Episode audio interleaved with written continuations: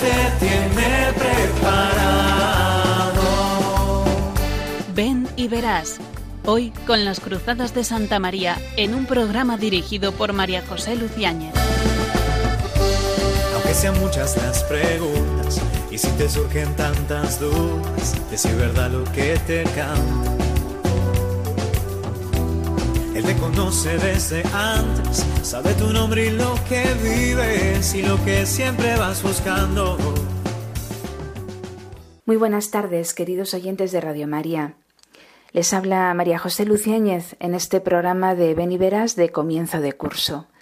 Un comienzo de curso que tiene que estar marcado, como nos ha señalado el Papa durante este verano y también en su reciente visita a Mongolia, tiene que estar marcado por la alegría del Evangelio. Esta alegría de la cual tienen que beneficiarse también todos los que no creen para poder alcanzarla y alcanzar sobre todo la raíz de esta alegría.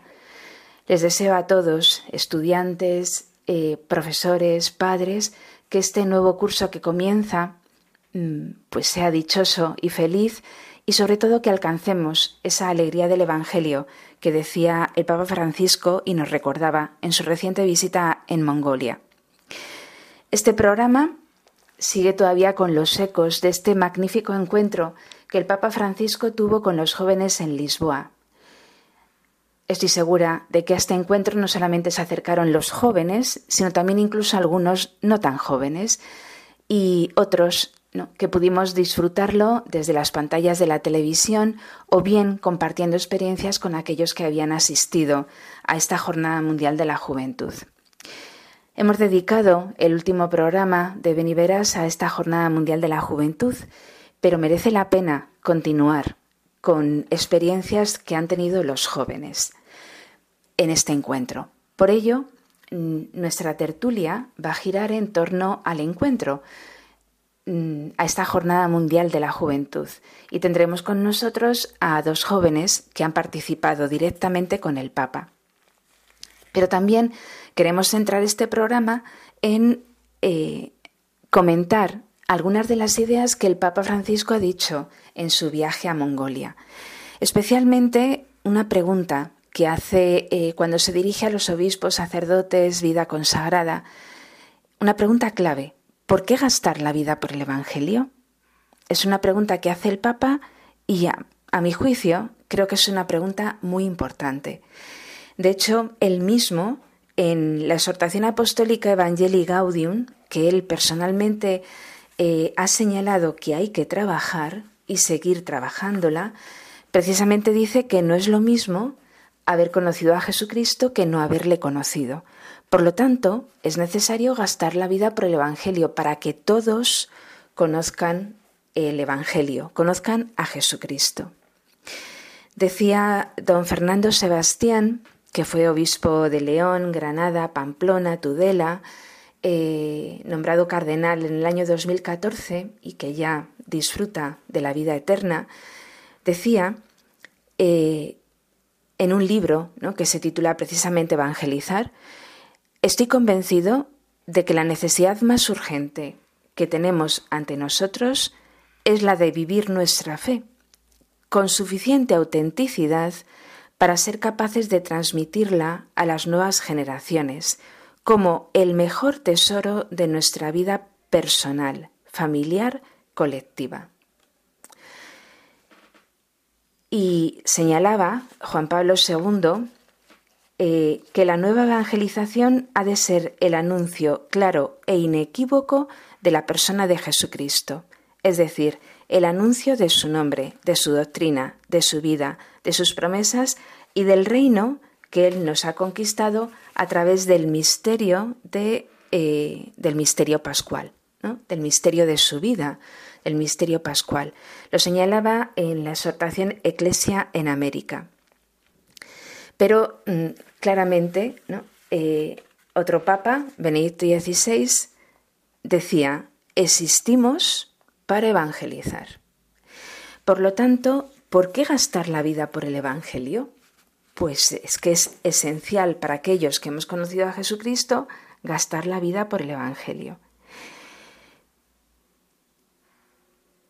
Estas son las ideas, la, temática de nuestro programa de, esta tarde.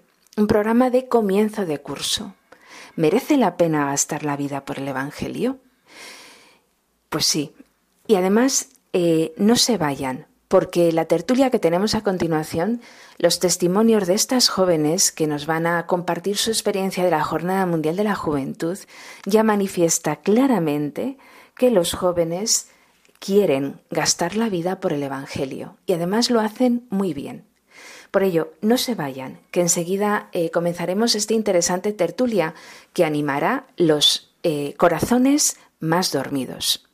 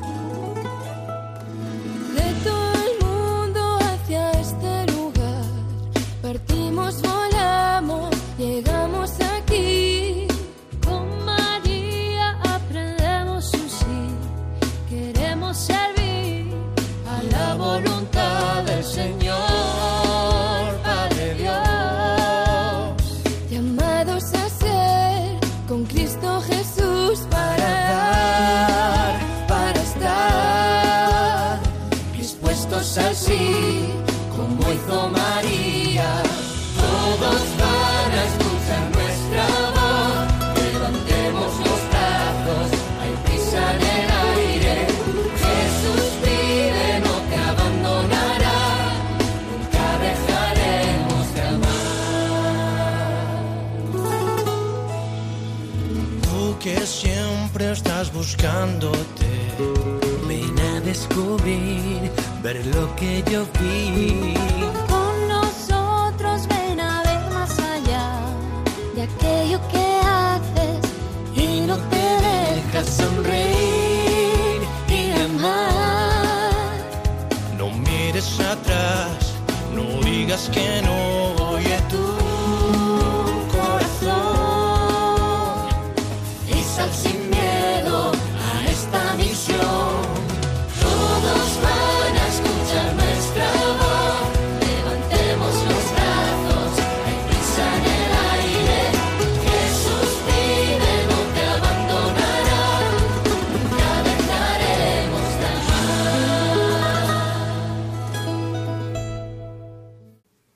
Después de haber escuchado el himno de la Jornada Mundial de la Juventud de Lisboa, que tantos recuerdos nos trae de este verano, tenemos aquí con nosotros en la tertulia de esta tarde a dos jóvenes que han participado activamente en la Jornada Mundial de la Juventud. Buenas tardes Natalia, buenas tardes Julia. Nuestros oyentes quieren conoceros. Eh, hola, yo soy Natalia Ratia Mirón y estudio un doble grado de eh, Educación Primaria y Humanidades. ¿En dónde lo estudias? En el CEU y soy de Madrid. Hola, buenas tardes. Yo soy Julia Bartolomé Moriel. Tengo 17 años y voy a empezar este curso en septiembre, eh, segundo de bachillerato, y soy de Madrid. Muy bien, pues tenemos aquí a dos madrileñas, aunque sé que las raíces no son totalmente de Madrid, pero bueno, no sé si saldrá en el coloquio de esta tarde. Eh, habéis vivido la Jornada Mundial de la Juventud a pleno pulmón, ¿verdad? Sí, sí, sí, la verdad que sí. Bueno, ¿y a ti Natalia qué es lo que más te ha impresionado? Pues me ha gustado mucho volver a, ver al Papa muy de cerca, que tuvimos la oportunidad de verle, y, volver a tener ese encuentro con, los jóvenes. Yo ya había participado en, otra jornada mundial de la juventud, la de Panamá, y, la verdad que se vuelve a respirar ese ambiente de, fe, de que la Iglesia está viva. ¿Y a ti, Julia, qué es lo que más te ha impresionado? Para empezar, es que yo nunca había estado conscientemente en ninguna JMJ. Bueno, sí estuve en la de Madrid en 2011, pero era pequeña y no me enteraba de nada. Pero en esta de, Lisboa, en la que he podido estar conscientemente sabiendo lo que era este encuentro, pues me ha sorprendido pues lo grande que es la iglesia, ¿no? Que todos los jóvenes nos reunamos en un mismo punto por una misma razón, y esa razón es Dios y el Papa, que es el vicario de Cristo, ¿no? Y, bueno, pues el Papa me han encantado sus palabras y siempre nos recuerda que la Iglesia es una Iglesia joven y que nosotros pues podemos cambiar el mundo si nos dejamos hacer, ¿no? Bueno, en la Jornada Mundial de la Juventud de Madrid serías súper pequeña, ¿no? bueno, tendría yo nací en 2006 y si fue en 2011, pues... Cinco años. Cinco años, sí. Pero bueno, aún me acuerdo de la figura de Benedicto, un puntito blanco que se veía desde muy lejos. Y la verdad que, que siempre he querido ir a una JMJ y esta ha sido muy provechosa, sí. Bueno, si Dios quiere, todavía tienes muchos años de juventud por delante. Sí, iré a las próximas, eso no lo dudo. muy bien, muy bien. O sea que quien vaya a, a la Jornada Mundial de la Juventud de Seúl, te verá.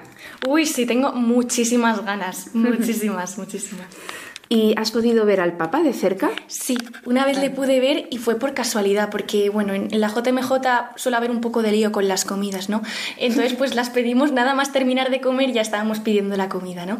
Entonces pues fuimos a, a una pizzería y no nos funcionaban los tickets, entonces pues estábamos esperando ahí en plan a ver qué hacemos y de repente vimos que se ponen como unos policías a hacer barrera en la carretera y yo le pregunto, ¿qué está pasando? ¿Qué está pasando? Ahí con mi inglés un poco chapuza, what's happening? ¿Qué está pasando? Entonces, pues todo el mundo comentando, va a venir el Papa, va a venir el, va a venir el Papa. y yo digo, no puede venir, no es por aquí. Pero al final acaba viniendo y por ese pequeño despiste que tuvimos con la comida, al final le pude ver a cinco metros, cerquísima. Ah, qué bien, qué bien. ¿Y tú, Natalia, le viste de cerca? Nosotros también. Es verdad que estábamos eh, por la parte eh, del recorrido adecuado y sí que le pudimos, le pudimos ver. Muy simpático y sonriente como siempre. bueno, qué suerte. ¿Y en Panamá le viste de cerca? Y en Panamá mmm, no lo recuerdo exactamente, yo creo que sí, porque tenía una compañera que era muy alta, entonces me subió en brazos Ajá. y le pude ver al Papa, gracias a mi compañera. Ah, qué bien, qué bien. Bueno, eh, eso casi es como lo menos importante, ¿no? Aunque hace mucha ilusión ver al Papa, incluso seguirle para poder verle muchas más veces, ¿no? Pero de la Jornada Mundial de la Juventud, ¿has- ¿habéis sacado algún compromiso, algún propósito? Eh, Natalia. Sí, eh, a mí la verdad que me gustaron mucho las palabras del Papa, también las catequesis que hemos tenido con los obispos, que aunque iban en actitud de escucha, pues también sus palabras nos ayudan, ¿no? Y, y el Papa en la vigilia a los jóvenes repitió mucho pues la frase famosa de San Juan Pablo II de no tengáis miedo, ¿no? Y cuando uno reflexiona mucho en eso, pues ayuda pues a poder dar pasos en la fe y, y también pues para fortalecer la vocación personal. O sea, no tener miedo. No tener Yo creo que también ayuda mucho al testimonio de, de vida. Sí, sí, sí, sí. Y, y ver que es verdad que los cristianos vamos a contracorriente, ¿no? Pero que andamos en un camino de verdad. Eh, cosa que también recordaba eh, en el Via Crucis el Papa, ¿no? Jesús es camino, pero que también se hace compañero de camino que, que nos ayuda a recorrer el verdadero. Bueno, muy bonito, Natalia. Muy bonito. ¿Y tú, Julia?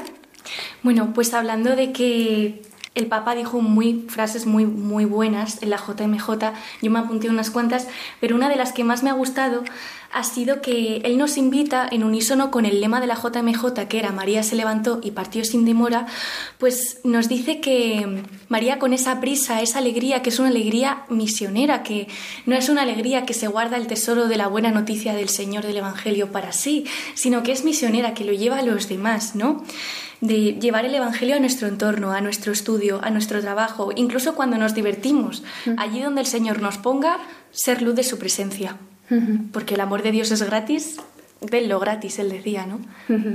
Pues sí, efectivamente. ¿no? Eso es, diríamos, el propósito que os habéis llevado. ¿no? Eh, bueno, está muy bien. Y ahora, eh, Natalia Ratia nos hablaba antes de las catequesis. ¿Qué es eso de las catequesis?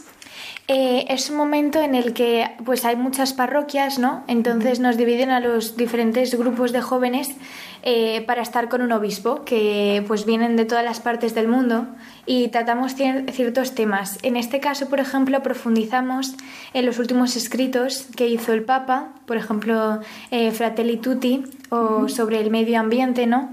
Y y profundizamos y vimos realmente cómo podríamos aplicar eso a nuestra vida, ¿no? Tratamos pues los temas de la amistad, eh, cómo cuidar nuestro planeta y sobre todo cuidar las relaciones personales. O sea, la ecología humana. Sí. ¿No? Y de las catequesis, eh, dinos alguna en la que hayas estado que más te haya impresionado. Pues eh, la verdad que hablamos mucho de la antropología, ¿no? De, ver realmente que, somos un cuerpo, que somos corazón, que somos mente y que es importante cuidar y, y sobre todo también las relaciones personales, ¿no? El cómo cuidamos la amistad y pequeños detalles a lo mejor como, como es desconectar de, de, la tecnología y ponerte a hablar con el otro, ¿no? Eh, eso así de forma más, más humana. Y sobre todo también nos hablaron mucho de la confesión, del sacramento de, del perdón y volver a descubrir que, que está la misericordia de Dios al alcance de nuestra mano con un sacerdote, que tuvimos la oportunidad de tener varios sacerdotes para poder confesarnos. Bueno, eso está muy bien, ¿no? Sí, la verdad que sí. La verdad es que yo creo que ese millón y medio que dicen que hubo en la JMJ, si todos nos propusiéramos vivir eso que acabas de comentar, Natalia, bueno, el mundo cambiaría, ¿no? Ojalá, sí, sí, sí. ¿Y tú, Julia, de las catequesis, qué, qué te han parecido o qué has sacado? Pues a mí me gustó uno, un, obispo, no sé, no me acuerdo ahora muy bien cuál fue, pero fue uno que nos hablaba sobre que mm, nos hablaba también sobre la ecología y tal, pero lo que más me gustó es que le dio un sentido más cristiano de que nosotros mismos, nuestro cuerpo, es templo de Dios cómo se comporta un, templo de Dios, ¿no? Porque muchas veces no nos damos cuenta de que, de que como recibimos el sacramento de la comunión, pues ahora tenemos a Dios dentro, incluso si no hemos comulgado también por el hecho de ser bautizados. ¿Cómo nos comportamos? ¿Qué imagen damos como cristianos, no? Y eso me sorprende mucho y digo, ¿y cómo, cómo respondo yo? Si yo soy templo de Dios, ¿me comporto como tal? ¿Respondo a Dios, al amor de Dios como Él me lo ha dado o no? Y eso pues me hace plantearme mucho el, el de verdad cuidar cómo me comporto yo siendo un templo de Dios con los demás, que ser cristiano no es que seamos lo más de lo más, pero al menos en nuestro colegio que parecemos alguien más, ¿no? Pero en el fondo tenemos a Dios dentro y muchas veces nos comportamos como tal. Entonces, pues nada, eso afianciar de que somos estamos en el mundo, pero no somos del mundo. Bueno, no sé qué le parece a, nuestros oyentes, pero realmente las cosas que están diciendo son muy interesantes. Esto que nos decía Julia ahora de que somos templo de Dios eh, es una verdad tan grande y que la vivimos tan regular, ¿no? Porque si realmente Dios vive dentro de mí, yo tendría que cuidar mucho mi corazón, ¿no? Eh, lo que decía antes Natalia de la confesión, limpiar el corazón, eh, esforzarme ¿no? Durante mi vida cotidiana, pues para no ser una vulgar, ¿no? O un vulgar, depende de eh, seamos chico o chica. Mm, pues yo creo que nos comportaríamos de otra forma diferente si constantemente pensáramos en esos ratos perdidos que vamos en el metro cruzando un semáforo, si yo pensara, Dios vive dentro de mí, ¿no? Las cosas cambiarían. ¿Nos parece? Bueno, ya Natalia nos ha dicho antes que, sí, que le parece que todo iría mucho mejor y que el mundo eh, cambiaría. Eh, el Papa está en Mongolia. Ha venido ya de Mongolia porque vino el lunes y, y claro, uno piensa, Dios mío, Mongolia, no, que parece que está en el otro, en el otro polo del planeta casi, casi, ¿no? Y fijaros que solamente el 0,04% de la población de Mongolia que no llega a ser ni si, yo creo que es la mitad de la población que hay en Madrid, la que hay en todo Mongolia, pues el 0,04% son católicos y más de la mitad eh, son budistas. Claro, esta reflexión, cuando ves ese panorama, dices, uff, ¿cuánto nos queda por evangelizar? ¿Cuántos eh, hombres y mujeres que no están bautizados, ¿no? que no conocen a Cristo? Y el Papa se arriesga, a pesar de sus años, pero con el corazón joven, pues a ir a un país, ¿no? Eh, bueno, pues tan diferente del nuestro y con tan poco porcentaje de católicos. Y vosotras que habéis estado rodeadas de jóvenes creyentes, ¿Qué, ¿qué, os parece? Bueno, ¿qué ambiente vivíais alrededor? Porque antes ha dicho Julia ¿no? que, que la iglesia, o sea, es como que estabas en, en el corazón de la iglesia y que la iglesia es muy grande. Y es verdad, es muy grande. Entonces, ¿qué, ¿qué, os parece este gesto del Papa ante este pequeño porcentaje de católicos Y, luego nosotros que venimos, o vosotras que venís, de un ambiente en el que hay tantos jóvenes, casi uno ni se podía mover por las calles, ¿no? De tantos eh, jóvenes en torno al Papa. ¿Qué reflexión se os ocurre? Natalia. Pues la verdad que pues, eh, este acto que ha hecho el Papa eh, pues muestra que la Iglesia es madre, ¿no? Y que puede que a veces seamos muchos eh, y luego nuestros ambientes consideramos que somos pocos y es bonito ver que nos encontremos, ¿no? Y, estar muy unidos a nuestros hermanos que están en Mongolia, ¿no? porque, porque al final, pues eso, algo, algo nos une, ¿no? Eh, pero es verdad que aunque veamos mucha gente, lo importante es la relación personal que tenga cada uno, ¿no? Y, en varias homilías pues eh, tuvimos un encuentro de españoles y quien presidió la Eucaristía pues nos lo repetía, ¿no? Que, lo principal, aunque no importa el número, sino la calidad, ¿no? Esa relación personal que tengamos, ¿no? Entonces, aunque sean muy pocos, si son muy fieles, eh, creo que es lo más importante. Sí, efectivamente, muy bien, Natalia. Julia. Pues eh, a mí me encanta que el Papa tenga esa actitud tan de, salir de su lugar y darse a los demás, porque es que mm, es un Papa que a pesar de sus años tiene memoria, tiene memoria y se acuerda no solamente de las cosas del pasado, sino se acuerda de todos los cristianos que hay por ahí en todos los lugares del mundo y que están allí y que nadie se acuerda de ellos, pero el Papa se acuerda y el Papa va y el Papa intenta darles esa, esa acogida de decir, pues mira, sois muy pocos, pero los pocos que sois da igual que seáis pocos, porque sois parte de la Iglesia. Incluso todos los budistas y los que sean de otras religiones también son parte de la Iglesia, todos sois acogidos y me acuerdo de vosotros a pesar de estas circunstancias que estáis pasando. Y, y me parece genial su actitud evangelizadora, como que es un papa muy grande y muy bueno y que me acuerdo que San Francisco Javier le preguntaba a uno de los nipones cuando estaba en Japón que cómo podría evangelizar. Y, el japonés le dijo, mira, si quieres que te hagan caso, vive como tú les dices a ellos que tú quieres que vivan, ¿no? Que tú des el ejemplo. Pues si tenemos a un papa que da un ejemplo, mueve, mueve montañas, mueve montañas. Sí, decía Juan Pablo II que si somos lo que tenemos que ser, ¿no? Prenderemos fuego al mundo. Y es lo que decía San Francisco Javier, ¿no? Bueno, este gran santo que, estaba enamorado de Oriente, bueno, enamorado de todo el mundo, pero de Oriente. Yo cuando algún papa, o bueno, cuando la JMJ, la próxima, la Jornada Mundial de la Juventud va a ser en Seúl, yo al primero que recordé fue a San Francisco Javier. Y ahora tú le has mencionado. Y cuando leía lo del Papa en Mongolia, pues también me acordaba de San Francisco Javier, aunque Mongolia está ahí metido en medio de la tierra y no tiene contacto con el mar, ¿no? Pero bueno, por esa vida oriental, ¿no? Y mm, bueno, muy interesante esto que has dicho, Natalia, ¿no? Eh, lo que importa es la calidad, ¿no? Eh, es decir, en nuestro corazón tiene que arder el deseo de que todos eh, conozcan a Cristo, todos. Pero, pero eso sí, si la fe de cada uno es verdadera y prende fuego al mundo, ¿no? y sobre todo ama eh, locamente a Jesucristo, pues bueno, eso es lo importante. ¿no? Eh, también leyendo lo de Mongolia, mm, claro, eh, en una de las celebraciones pues iban personas de todos los países de alrededor y uno de los que está cerca es Kazajstán.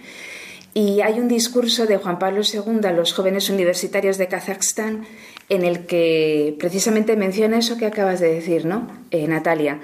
Mm, porque decía el Papa Juan Pablo II que cada uno somos importantes para Dios. ¿no?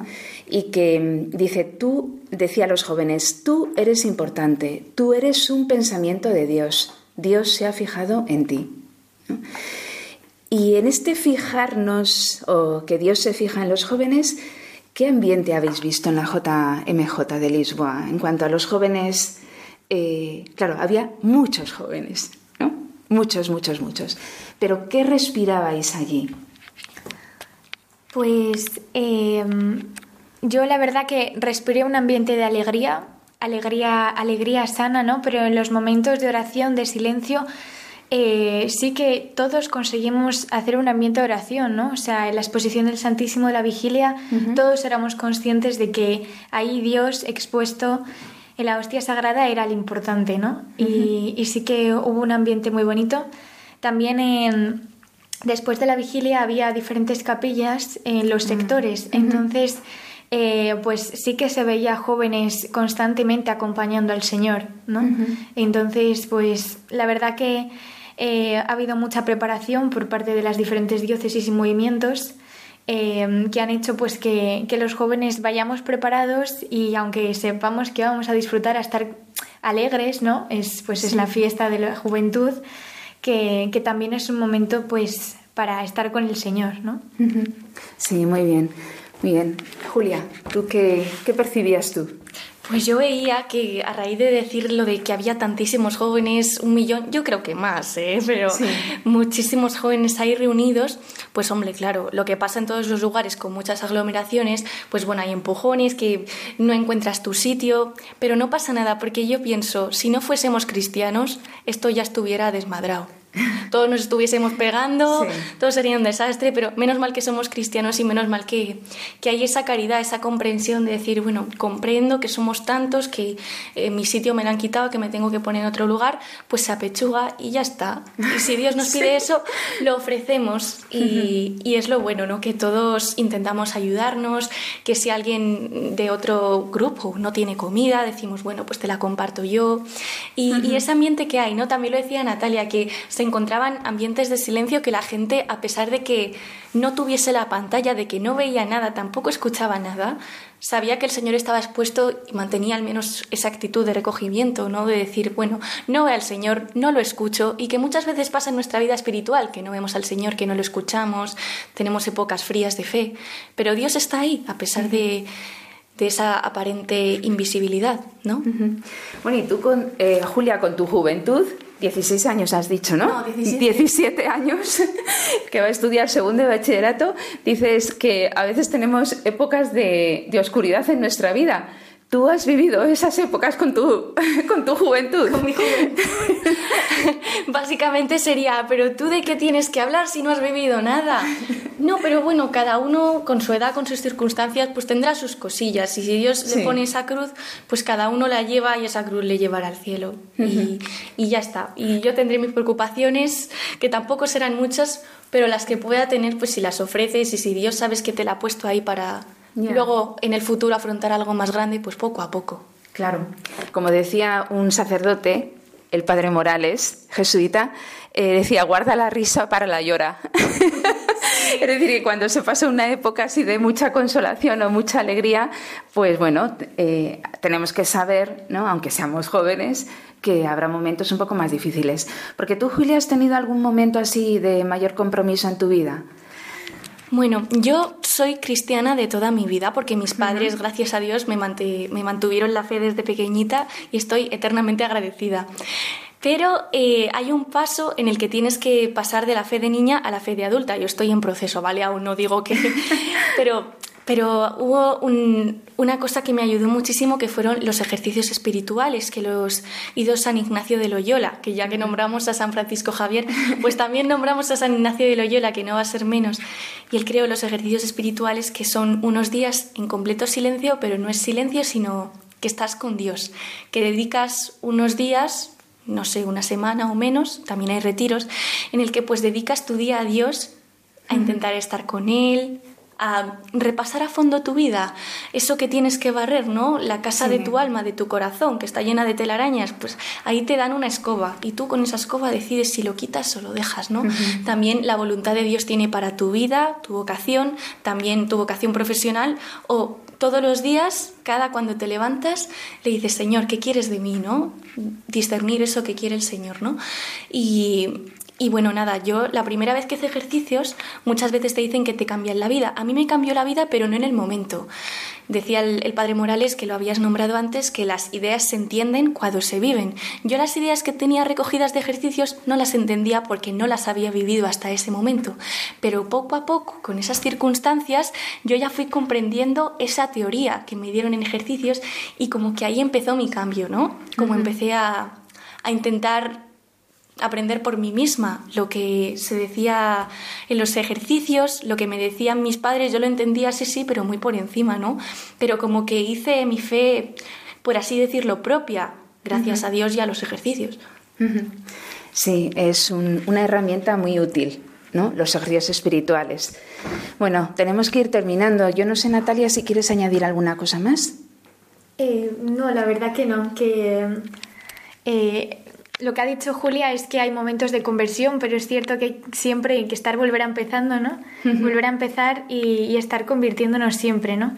Y con la fuerza de Dios, pues lo iremos consiguiendo poco a poco. Pues sí, efectivamente, hay que estar convirtiéndose todos los días, ¿no? De hecho, eh, conversión es la palabra permanente del Evangelio.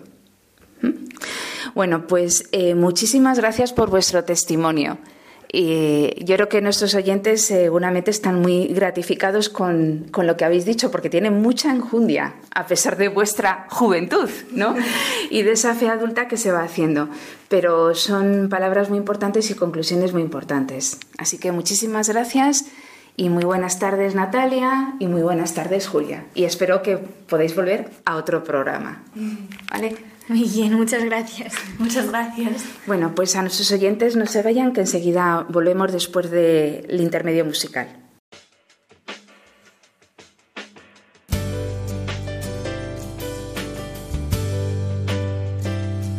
Señor, toma mi vida nueva antes de que la espera desgaste años en mí.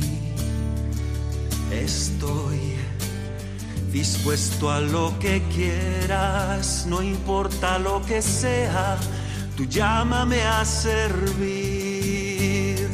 Llévame donde los hombres necesiten tus palabras, necesiten mis ganas de vivir. Donde falte la esperanza, donde todo sea triste, simplemente por no saber de ti.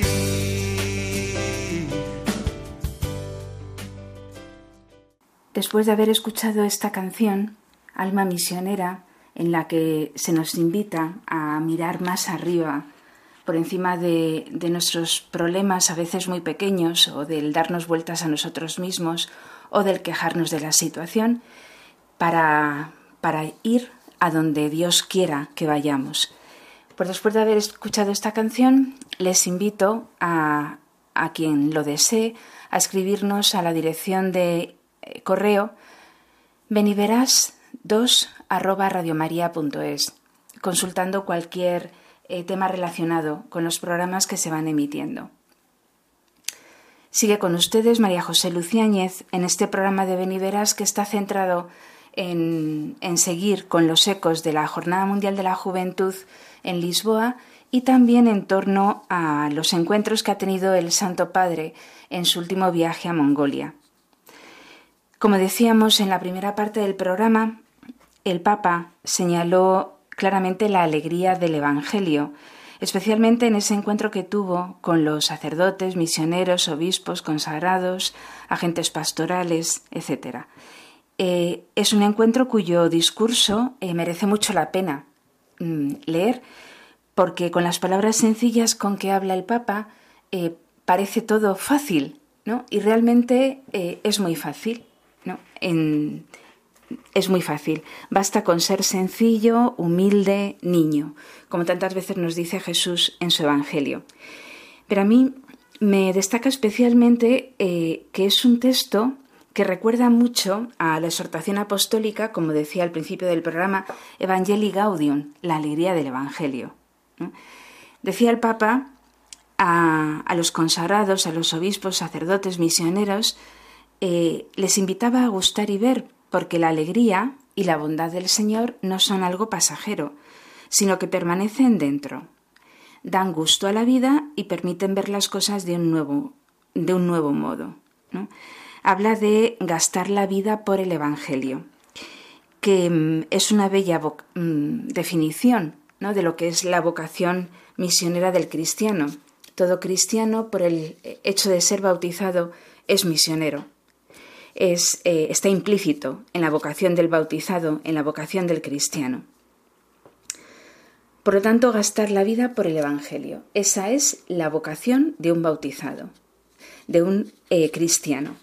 Hace eh, un recorrido por los misioneros que han llegado hasta esas tierras rodeadas de tierra, valga la redundancia, sin salida al mar. Y la pregunta clave a mi modo de ver, es ¿por qué gastar la vida por el Evangelio? Es una pregunta que hace el Papa. ¿Por qué gastarla? Yo creo que todos en el corazón debemos hacernos esa pregunta. ¿Por qué merece la pena gastar la vida por el Evangelio? ¿Por qué la tengo que gastar? ¿Por qué la debo de gastar? Y a mí me recuerda eh, un texto que leí hace ya tiempo de, del entonces eh, Mm, presidente de la Congregación para la Doctrina de la Fe, el cardenal Ratzinger, cuando escribió una breve nota, que yo creo que la escribió mucho tiempo antes, no cuando era prefecto de la Congregación eh, para la Doctrina de la Fe, que se titulaba Se trata de ver las cosas desde arriba. A mí me ayudó enormemente ese, esa reflexión que hizo el, el cardenal. Se trata de ver las cosas desde arriba es decir, cómo las ve Dios. Dios eh, contemplando desde, desde arriba, ¿no? entre comillas, mm, llama a todos los hombres y se elige entre todos los hombres a un pueblo, un pueblo elegido, como lo hizo eh, Dios en el Antiguo Testamento, sigue haciéndolo en su iglesia. Ese pueblo elegido tiene la misión de que todos los hombres entren a formar parte del reino. Dios nos mira, nos elige, nos llama y quiere que colaboremos con Él. Para poder hablar, misionar, evangelizar a todos, porque todos están llamados a formar parte del rebaño. Todos los hombres de la tierra, de todos los momentos de la historia, de todos los países del mundo, de todo el universo, si es que en otro planeta hubiera vida humana, a todos los hombres. Todos deben de formar parte de ese único rebaño bajo un único pastor. Y desde, este texto bellísimo del cardenal Ratzinger se entiende perfectamente lo que es la vocación misionera, la vocación de un alma elegida, consagrada, sacerdote, religioso, consagrado, eh, de una vocación misionera. Es evidente, ¿no? Son eh, palabras clarísimas. ¿Por qué gastarla? Eh, la vida cristiana avanza haciéndose preguntas, igual que se, se las hace un niño sobre toda la realidad que contempla. En nuestra relación con Dios vamos avanzando haciéndonos preguntas. En la vida cristiana eh, nos hacemos preguntas para entender mejor nuestra vida, lo que sucede en ella o para entender nuestra vocación concreta. Si uno mira a Dios, la vocación concreta es clara. También me recuerda a esa meditación tan bonita del libro de los ejercicios espirituales de San Ignacio, el llamamiento del rey temporal y el equivalente que hace San Ignacio con el rey eternal, que es Jesucristo. ¿Cuándo pone San Ignacio esa llamada, esa meditación? La coloca justo después de la primera semana, en la que uno reconoce que todo lo ha recibido de Dios y que es débil, pobre. Todo lo ha recibido de Dios, Dios le ha perdonado todos los pecados, ha purificado su, alma, su, vida, eh, ha contemplado sus pecados, ha contemplado la muerte, el infierno, el cielo y cuando ha terminado la primera semana de los ejercicios, San Ignacio nos plantea una llamada de Jesucristo, que como un rey bondadoso llama a todos a que le sigan. A todos.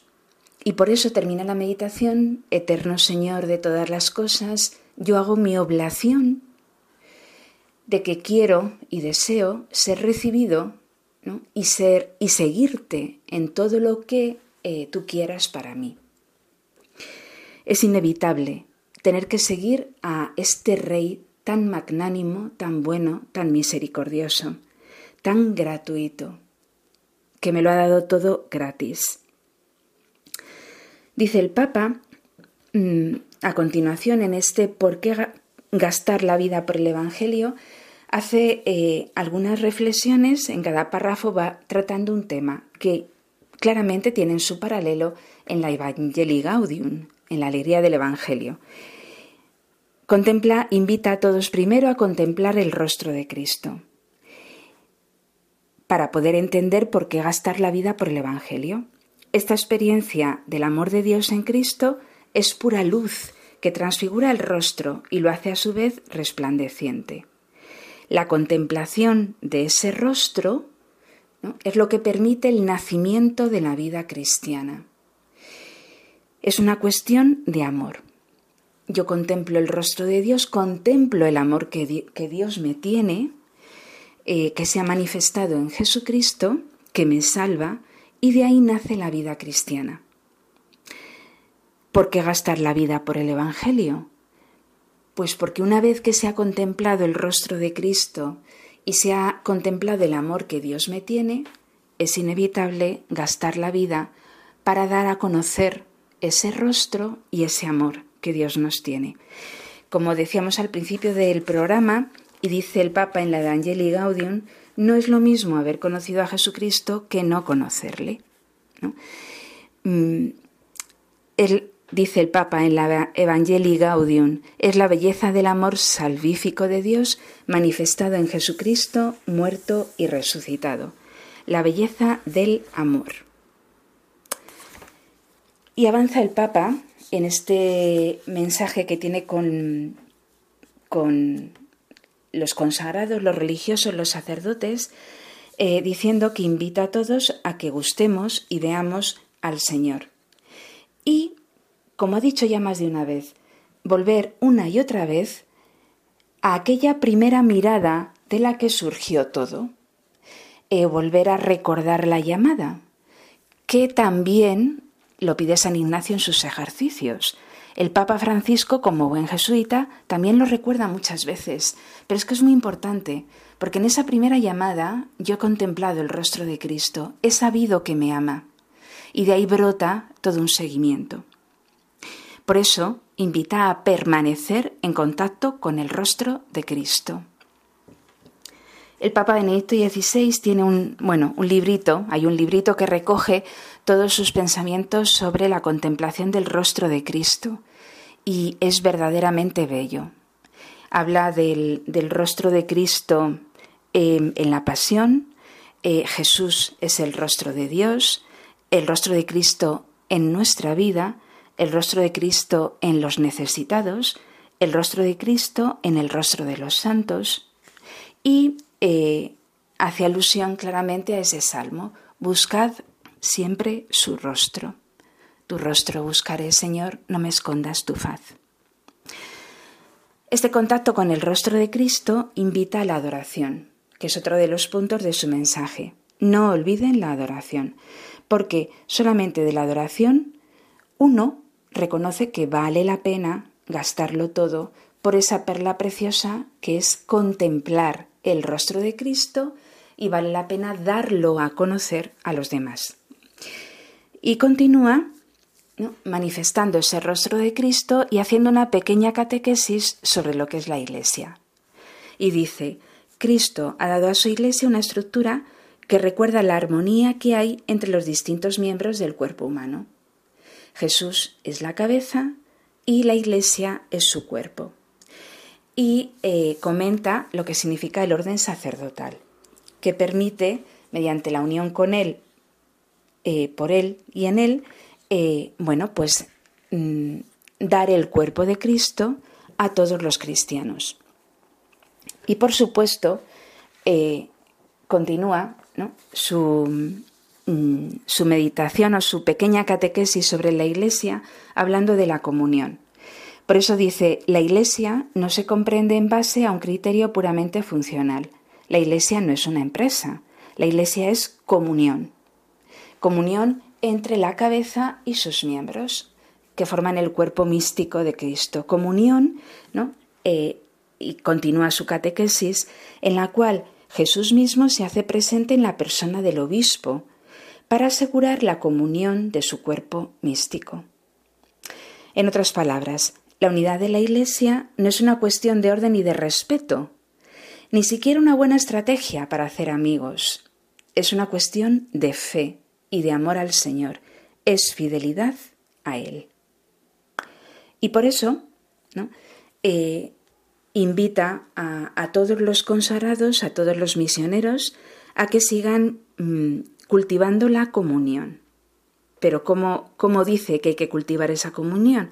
Pues de nuevo, gusten y vean la belleza de darse totalmente a Cristo, que les ha llamado a testimoniar su amor precisamente aquí en Mongolia, puesto que el mensaje está dirigido en concreto a los misioneros en Mongolia. Pero Mm, cualquier palabra del Papa que puede matizar o puede incidir de una forma u otra según el lugar en donde la pronuncie, en el fondo es una invitación a todos. Y eh, bueno, esta catequesis de este discurso es fantástica. Toca los puntos clave. Alegría, eh, contemplación del rostro de Cristo de donde nace todo. Luego después eh, una catequesis sobre la Iglesia, la comunión que ha de vivirse en la Iglesia y que parte de la contemplación del rostro de Cristo y, lógicamente, como habla de, la misión, nuestro intermedio estaba eh, protagonizado con la canción Alma Misionera, termina también y lo enlaza en el fondo con el discurso que pronuncia cuando se encuentra con los operadores de la caridad. E inaugura la Casa de la Misericordia, eh, diciendo que este rostro de Cristo y el amor a Cristo se manifiesta en eh, esa frase del Evangelio de San Mateo, en la cual señala el evangelista que decía Jesús, tuve hambre y ustedes me dieron de comer, tuve sed y me disteis de beber, fui forastero y me hospedasteis, estaba enfermo y me socorristeis.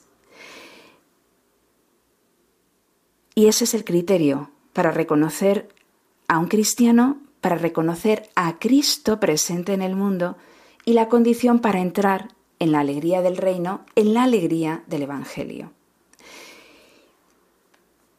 Mm, merece la pena gastar la vida por el Evangelio. Como eh, dice el Papa, un poco más adelante en el discurso, que mm, además es que puntualiza dos aspectos muy significativos. ¿no? Dice, por ejemplo, cuando habla en la inauguración de la Casa de la Misericordia, como la caridad que, que se realiza con los demás, los actos caritativos, no es exclusivo de las personas que tienen dinero, que tienen medios. Todos los cristianos, pobres, ricos, medianos, todos están llamados a ejercer la caridad. Y además señala un aspecto muy importante, y es eh, que la Iglesia no se difunde, no se expande por proselitismo, sino por contagio.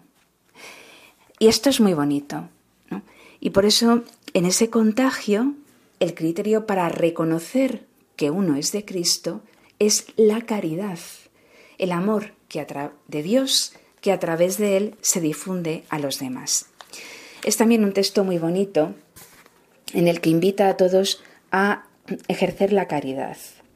Ahora, este ejercer la caridad que yo he dicho tan mal, eh, el Papa Francisco lo señala en la Evangelii Gaudium diciendo, invitándonos a todos a salir de la propia comodidad y atrevernos a llegar a todas las periferias que necesitan la luz del Evangelio. Dice, pero la dinámica del gastar la vida por el Evangelio es una dinámica que consiste en el éxodo y en el don, salir de sí y caminar y sembrar siempre de nuevo, siempre más allá. Y la palabra que vive en nosotros, Cristo mismo, tiene en sí una potencialidad que no podemos predecir. Ese es el Evangelio que se difunde a través de nosotros. ¿Merece la pena gastar la vida por el Evangelio? Por supuesto. Sobre todo, mm, tal y como termina el Papa su discurso, ustedes tienen un pilar seguro, nuestra Madre Celestial.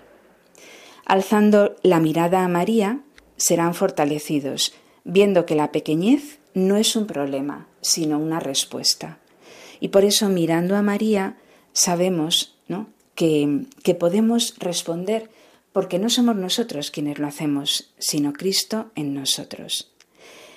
Dice el Papa, no tengan miedo de los números reducidos, de los éxitos que no llegan, de la relevancia que no aparece. No es este el camino de Dios. Qué bonito, ¿verdad? ¿No? no tengan miedo, no tener miedo de los números reducidos, de los éxitos que no llegan, de la relevancia que no aparece.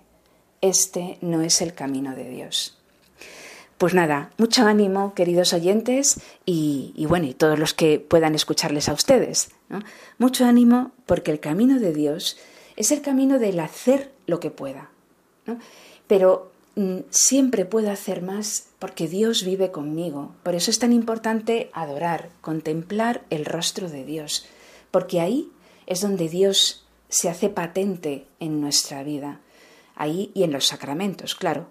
Eh, esos sacramentos que podemos recibir con mucha asiduidad, la Eucaristía, la confesión, el sacramento de la reconciliación. Pues eh, que todos, todos, grandes y pequeños, gastemos la vida por el Evangelio, porque merece la pena. Hay razones. Conocer a Jesucristo merece la pena. Por eso, gracias, muchas gracias por la vida gastada por el Evangelio.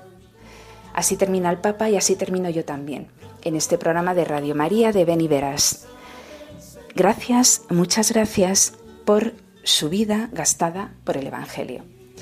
Y como es un placer en Radio María poder hablar de la Virgen, les invito a que preparen muy bien la fiesta de su nacimiento, el 8 de septiembre, el día del cumpleaños de la Virgen, que le hagan un regalo magnífico. Así lo pido para todos. Pues muy buenas tardes y hasta el próximo programa.